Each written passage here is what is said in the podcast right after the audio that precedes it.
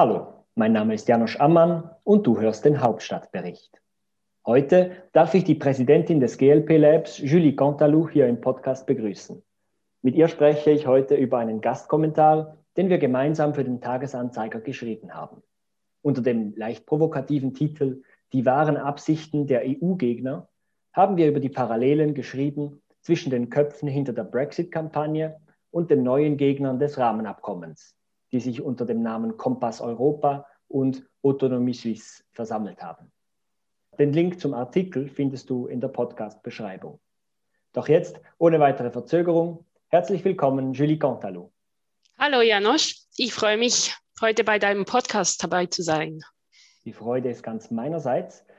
Du bist die Präsidentin des GLP Labs, Mitglied des Executive Committees des Europaforums Luzern und bis zum 20. März bist du noch Vizepräsidentin des außenpolitischen Thinktanks Voraus.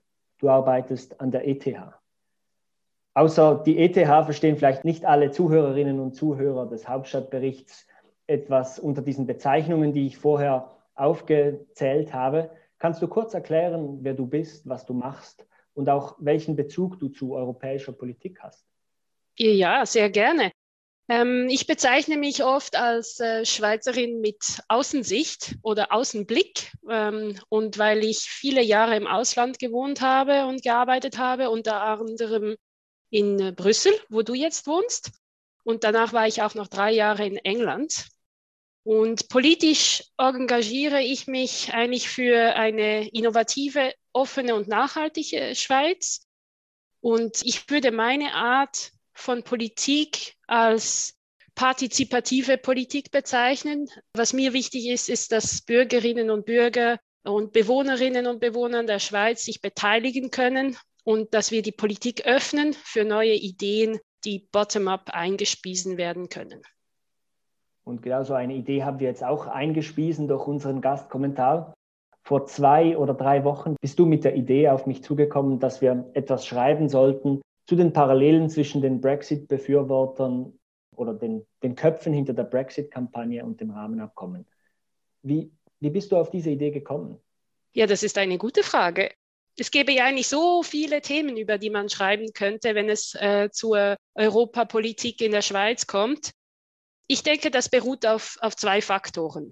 Ähm, das ist einerseits die, die Erkenntnisse und die Erfahrungen, die ich durch eben diese langen Aufenthalte im Ausland gewonnen habe, vor allem in Brüssel, aber auch in UK. Und ich beobachte halt immer aus diesem externen Blickwinkel die Europapolitik und die europapolitische Diskussion in der Schweiz und sehe ganz viele Parallelen. Natürlich gibt es auch viele Unterschiede zwischen England und der Schweiz, aber eben viele Parallele. Und, und das zweite, ähm, der zweite Faktor, weshalb ich über, über dieses Thema etwas schreiben wollte mit dir, ist, dass mir fehlt ein wichtiges Element in der Berichterstattung und den vielen Interviews, die man in der Presse lesen kann über diese neuen Gegner äh, gegen das Rahmenabkommen, und zwar ihre Beweggründe. Also was motiviert Ihr Engagement und diese sehr aktive Opposition gegen das Rahmenabkommen? Das meiste, was ich gehört und gelesen habe, fokussiert eigentlich auf, auf das Ego. Also es wird gesagt, Sie engagieren sich politisch, weil Sie Ihr Ego boosten wollen und weil Sie Aufmerksamkeit wollen. Aus meiner Sicht greift das zu kurz. Als Sozialwissenschaftlerin interessiere ich mich eigentlich eher für die Anreize, die Interessen und die Macht, die Akteure suchen. Und ich finde den Blick über den ERMA-Kanal äh, sehr hilfreich. Aber lass uns doch über den Beitrag sprechen und dann erfahren die Hörerinnen und Hörer auch gleich, was diese Motivation war. Genau, lass uns loslegen. Welche Parallelen zwischen der Schweiz und der UK haben wir denn gefunden? Ja, also vielleicht müssen wir mit einem kleinen Disclaimer beginnen. Und zwar, wir decken in unserem Beitrag natürlich nicht alle Akteure äh, des Brexits oder die gesamte EU-Gegnerschaft in der Schweiz ab. Es gibt viele unterschiedliche Akteure und es gibt viele Unterschiede innerhalb dieser Opposition zur EU. Was uns heute interessiert, ist diese neue Generation, sagen wir mal, von Unternehmerinnen und Unternehmern, die äh, massiv Kampagnen finanziert haben während des Brexits und jetzt hier massiv äh, Mittel in die Kampagne gegen das Rahmenabkommen investieren. Also, was wir sehen, eine wichtige Parallele ist, dass in beiden Ländern in Großbritannien wie auch in der Schweiz diese Kampagnen von sehr, sehr wohlhabenden Personen angeführt und finanziert wurden. Die allermeisten etablierten Unternehmen und Wirtschaftsverbände, die sind ja eher für einen Binnenmarkt und europaweit gültige Standards. Aber es gibt eine kleine Gruppe von Unternehmen, die wehrt sich gegen die europäische Integration. Und das sind interessanterweise hauptsächlich Akteure aus der Finanzbranche und zwar insbesondere Vermögensverwaltungsmanager, also Hedgefonds und Private Equity Manager oder Unternehmer, die sind übervertreten in dieser Gruppe. In den Sozialwissenschaften wird oft von Finanzmarktkapitalismus gesprochen. Das sind ganz andere Akteure als die etablierten Finanzunternehmen und die Großbanken. Da muss man auch einen Unterschied machen. Also, in der Schweiz und im Vereinigten Königreich sind beide Kampagnen von diesen sehr reichen Finanzmarktkapitalisten finanziert und angeführt. Sowohl in der Schweiz wie auch im Vereinigten Königreich verbinden diese Akteure in ihrem Narrativ die nationale Souveränität mit demokratischer Kontrolle. Und gleichzeitig kombinieren sie ihre EU-Kritik mit einer bestimmten Form von Weltoffenheit. Und das unterscheidet sie sehr stark von den klassischen nationalistischen Abschottungsbefürwortern, die man auch kennt in beiden Ländern. Viele Brexiteers, äh, das hat man ja immer wieder gehört während der Brexit-Kampagne und auch danach, träumen eigentlich von einem Singapur an der Themse, wird das immer wieder genannt. Das wäre ein ähm, deregulierter, steuergünstiger Finanzplatz für das Kapital der Welt. Aber da weißt du mehr als ich. Erklär uns doch mal, was es mit diesem Singapur an der Themse auf sich hat und weshalb die EU den Interessen dieser Akteure zuwiderläuft. Ja, da müssen wir die EU kurz aus einem anderen Blickwinkel betrachten, als aus dem wir ihn normalerweise aus der Schweiz her anschauen. Wir können die EU als Modell anschauen, wie Demokratien in einer globalisierten Wirtschaft Macht gegenüber Kapitalinteressen ausüben können. In einer globalisierten Wirtschaft stehen die verschiedenen Staaten im Wettbewerb um produktive Investitionen. Sie haben den Anreiz, ihre Regulierungen nach unten anzupassen, um mehr Kapital anzuziehen. Das nennt man das Race to the Bottom. Dieses Race to the Bottom kommt natürlich jenen entgegen, die das Kapital besitzen um welches die einzelnen Staaten werben. Indem sich die vergleichsweise kleinen europäischen Staaten nun zu einem großen Markt verbündet haben, sind sie stark genug geworden, ihre eigenen Standards durchzusetzen, anstatt sie vom Wettbewerb diktiert zu bekommen. Gemeinsam holen sich die europäischen Staaten so die Handlungsfähigkeit zurück, die sie alleine verloren hätten. Für einige Unternehmerinnen und Vermögensverwalterinnen ist das natürlich kontraproduktiv. Für sie wäre es profitabler, wenn die verschiedenen Staaten weiter um ihre Gunst buhlen würden. Direkt auf die Schweiz bezogen könnte das bedeuten, dass sie Regulierungslücken zwischen der Schweiz und der EU für sich ausnutzen wollen. Dazu kommt, dass die gemeinsamen Regeln und Standards nicht mehr im nationalen Kontext beschlossen werden. Die Gesetzesprozesse finden nicht mehr hauptsächlich auf nationaler Ebene statt, wo viele Unternehmerinnen ihre Netzwerke und Einflusskanäle haben. Die Einflussnahme findet nun auf europäischer Ebene statt. Und wenn nationale Politik an Einfluss verliert, verlieren auch die ihnen nahestehenden unternehmerischen Eliten an Einfluss. Aber du kennst dich besser aus in Brüssel als ich, du warst länger da. Wie unterscheidet sich die Einflussnahme in der EU von jener im nationalen Kontext? Ja, gute Frage. Wir haben das ja auch diskutiert mit Kollegen in Brüssel und in London, bevor wir unseren Beitrag veröffentlicht haben. Und ähm, der eine Kollege meinte ja auch, du, aber Julie, Brüssel ist doch die Lobbyismushauptstadt Europas. Und da hat er natürlich recht. Und deshalb ist es auch legitim zu fragen, weshalb die Gegner des EU-Rahmenabkommens oder die Brexiteers nicht eher in Brüssel versucht haben, Lobbyismus zu betreiben und die Re Regulierungsversuche der EU zu stoppen. Ja, die Antwort ist relativ einfach. Multimillionäre und Hedgefondsmanager besitzen hier in der Schweiz und in England die notwendigen Netzwerke und Ressourcen, um die Politiker und die Bürgerinnen in ihrem Heimatland zu beeinflussen. Ähm, sie haben viel investiert in diese Netzwerke und Politik und Wirtschaft sind sowohl in der Schweiz wie auch im Vereinigten Königreich sehr eng miteinander verflochten. In der Schweiz zum Beispiel kann der Chef von Autonomie Suisse oder Kompass Europa sich mit Parteipräsidenten treffen und das wäre in Brüssel unmöglich. Also in Brüssel ist es somit schwieriger, die Politik zu beeinflussen. Es ist auch ein zusätzlicher Aufwand, den man betreiben muss. Man muss sowohl in der Schweiz wie in Brüssel Politik beeinflussen.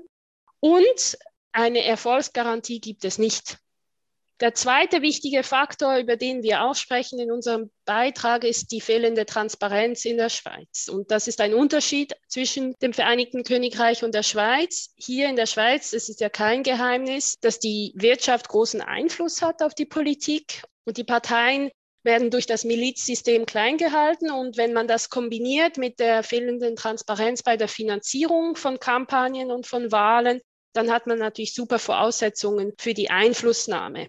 Und im Vereinigten Königreich ist das anders. Dort gibt es sehr strenge Transparenzregeln und diese strengen Transparenzregeln haben es uns ermöglicht, also nicht dir und mir, sondern Forschenden ermöglicht, den Ursprung der Kampagnenfinanzierung der Brexiteers genauer zu studieren. Das ist ein guter Wink in Richtung Transparenzregeln in der Schweizer Politlandschaft.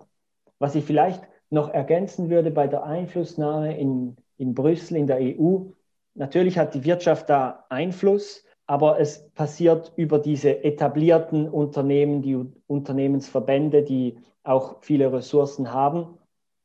Ähm, Absolut, aber du hast recht. Also es ist äh, die Wirtschaftsverbände wie Business Europe, das sind die Vehikel zur Einflussnahme der etablierten wirtschaftlichen Akteure. Die Akteure, über die wir natürlich in unserem Beitrag sprechen, sind nicht in diesen Verbünden vertreten. Sie nehmen ihren Einfluss über andere Vehikel wahr. Oder sie haben in diesen Vehikeln viel weniger Einfluss, weil sie nur ein kleiner Teil sind, oder? Genau. Kommen wir zum Abschluss des Inhalts unseres Gastkommentars. Ich denke, die Brexiteers waren ziemlich ehrlich mit ihrem Slogan, ehrlich gesagt. Sie sagten, Take back control. Äh, nur meinten sie halt ihre eigene Kontrolle über den politischen Prozess. Auch in der Schweiz argumentieren die neuen Gegner des Rahmenabkommens gerne mit der Schweizer Souveränität. Wahrscheinlich meinen sie aber vor allem ihre eigene. Jetzt, das Rahmenabkommen ist immer noch in den letzten Klärungen. Es existiert immer noch. Es ist noch nicht gescheitert. Es ist noch nicht da. Beim Brexit, da sind wir schon viel weiter im Prozess. Ist das Kalkül der Brexiteers, dieses Singapore on Thames, also dieses Singapur an der Themse, denn überhaupt aufgegangen? Jein. Also ich glaube, die Brexiteers haben ihr Ziel nur teilweise erreicht. Es ist klar, dass sie ihren politischen Einfluss in äh, UK ausbauen konnten. Gleichzeitig haben sie wahrscheinlich die, die, der Zusammenhalt in der EU und auch die Verhandlungsmacht der EU unterschätzt. Und ähm, Sie haben jetzt selbst gesehen, dass es nicht möglich sein wird, mit, mit ähm, der EU starke Handelsbeziehungen zu haben, ohne auch Standards aus Europa zu übernehmen. Gleichzeitig sieht man das jetzt, also weniger als drei Monate nach dem Inkrafttreten vom Brexit gibt es schon erste Diskussionen über die Deregulierung und Liberalisierung des Finanzmarkts und des Finanzplatzes in London, also der City. Das kam vor etwa zwei Wochen, ähm, ist noch nicht implementiert, aber vielleicht ein erster Indikator für dennoch bis zu einem bestimmten Grad einen Erfolg bei diesem Singapur an der Themse. Welches Fazit ziehst du aus diesen Überlegungen? Aus unseren Überlegungen in diesem Beitrag ähm, ziehe ich eigentlich folgendes Fazit. Ich ähm, frage mich, weshalb diskutieren wir denn eigentlich nicht mehr, mehr über die Interessen der EU-Gegner und was ihre Motivation ist, sich einzubringen und ähm, viel Geld in die Hand zu nehmen in den Interviews und den Panel-Diskussionen, die man jetzt in den letzten Wochen äh, verfolgen konnten, wird eigentlich nie über diese Beweggründe der neuen EU-Gegner gesprochen und es wird nicht ausreichend diskutiert aus meiner Sicht. Und das erlaubt ihnen, sich als Vertreter des Volks zu inszenieren. Und ähm, sie sind dann die, die Stimme des Volkes anstatt einfach ihre eigenen Interessen zu präsentieren. Und sie verteidigen eben, wie du gesagt hast, angeblich die Souveränität der Schweiz. Aber eigentlich geht es um die Verteidigung ihren, ihrer eigenen Interessen. Vielleicht an dieser Stelle noch ein Kommentar von mir. Es ist natürlich absolut legitim, seine eigenen Interessen verteidigen zu wollen und auch finanzielle Mittel in die Hand zu nehmen, um das zu tun. Es muss einfach als solches bekannt sein und gekennzeichnet werden, ähm, sei es in der öffentlichen Debatte oder am Fernsehen, am Radio, in den Zeitungen, in den Interviews und den Gastkommentaren. Da würde ich gerade noch einhaken. Was mich überrascht, ist, wie, wie oft die neuen Gegner des Rahmenabkommens einfach sagen können, dass sie das nicht wollen, aber keine realistischen Lösungen anbieten müssen sie sagen nicht, was genau sie wollen. Oder, oder wenn sie etwas sagen, das ist völlig etwas Realitätsfernes, das nichts mit dem zu tun hat, was die EU auch wollen würde, weil das ist ja eine Verhandlung zwischen zwei Verhandlungspartnern und beide müssen schlussendlich da einverstanden werden. Ja, absolut. Ich gebe dir recht in dieser Sache. Was ist denn äh, aus deiner Sicht die Lehren, die man aus dem Beitrag ziehen kann? Ich finde es vor allem spannend, was das für die Schweizer EU-Debatte beziehungsweise für, für die einzelnen Akteure in dieser Debatte für Konsequenzen hat. Einerseits frage ich mich, wie die linke Opposition damit umgeht, mit diesen äh, eher auf Deregulierung getrimmten Gegner des Rahmenabkommens in einem Boot zu sitzen. Ich verstehe Ihr Anliegen, dass Sie die, den Lohnschutz unbedingt erhalten wollen. Aber ich frage mich, ob Sie wirklich ob sie die Macht haben, ob sie die Kraft haben, dann, wenn, wenn ein Rahmenabkommen scheitert, aufgrund jetzt auch dieser neuen EU-Gegner, die dann ihren Einfluss auch ausbauen, haben sie die Kraft, der Agenda dieser EU-Gegner entgegenzuwirken? Haben sie die Kraft, sich zu wehren gegen andere Deregulierungsversuche, die dann wahrscheinlich den Gewerkschaften eher gegen den Strich gehen? Da bin ich mir nicht sicher, ob, ob das zu Ende gedacht ist. Ja, da hast du wahrscheinlich recht. Ich möchte vielleicht auch noch darauf hinweisen, dass ähm, die Gründer von Kompass Europa ja auch schon angekündigt haben, dass sie es nicht beim Rahmenabkommen lassen werden und dass sie sich auch in andere politische Diskussionen einbringen werden und Kampagnen führen werden. Und die werden, wie du schon gesagt hast, wahrscheinlich nicht im Sinne der, der linken Kräfte sein. Genau. Und dann noch zu den proeuropäischen oder den tendenziell proeuropäischen Kräften in der Schweiz. Sie haben sich in der letzten Zeit oder eigentlich seit, seit dem Ehewehr Nein, wo man dann auf die bilateralen umgesattelt ist und jetzt auch immer noch im Rahmenabkommen, das Hauptargument ist immer die Wirtschaft. Wir haben keine große politische Argumentation, wir haben keine wertebasierte Argumentation. Es ist einfach, ähm, wir, wir, wir machen das, weil es, weil es gut ist für die Wirtschaft. Das hat sicher damit zu tun, dass man eingeschränkt wurde durch die oder eingeschüchtert wurde durch die Kampagnen der SVP, die stark auf schweizerischen Patriotismus machten und dass jeder, der sich sonst politisch für die EU einsetzte, fast als Verräter hingestellt wurde. Aber dieser Fokus auf die wirtschaftliche Argumentation fällt in sich zusammen, wenn ein substanzieller Teil der Wirtschaft plötzlich sagt, wir wollen das gar nicht. Und hier haben wir einen rechten Teil der Wirtschaft, die sagt, wir sind gegen das Rahmenabkommen. Und das macht einen Großteil der Argumentation für das Rahmenabkommen, wie es bisher war, kaputt oder es macht es obsolet fast. Es macht es, es macht es eigentlich obsolet, genau. Und da muss man sich wirklich besinnen und sagen, die europäische Integration ist nicht nur ein wirtschaftliches Anliegen. Es, es hat demokratische Anliegen hier drin, es hat geopolitische Anliegen, die mir sehr äh, wichtig sind. Es gibt Fragen der, der Technologie, die man nur im europäischen Kontext lösen kann. Und diese ganzen viel politischeren Fragen, tendenziell auch wertebasierteren und, und kräftigeren Argumenten auch, die müssen die proeuropäischen Kräfte wieder lernen zu nutzen und, und einzusetzen. Egal jetzt, ob das Rahmenabkommen durchkommt oder nicht, ich denke, das ist eine wichtige Lektion, die man mitnehmen muss in die Zukunft. Ja, ich, ich äh, stimme dir zu bei allem, was du sagst und hake auch noch kurz ein, dort, wo du über Geopolitik sprichst. Ich denke, eben dieses Argument sieht man im Moment auch ganz stark in der China-Debatte, sei es in Europa wie in der Schweiz, dass es hier auch um geopolitische Aspekte geht. Genau, aber wenn wir das Fass China auftun, dann können wir noch bis in die Ewigkeit sprechen. Das ist dann ein Thema für, für einen nächsten Podcast. Ich freue mich, wenn du da wieder dabei bist. Vielen Dank, Julie Contalou, dass du die Zeit genommen hast, an diesem Podcast teilzunehmen und gemeinsam den Gastkommentar zu schreiben.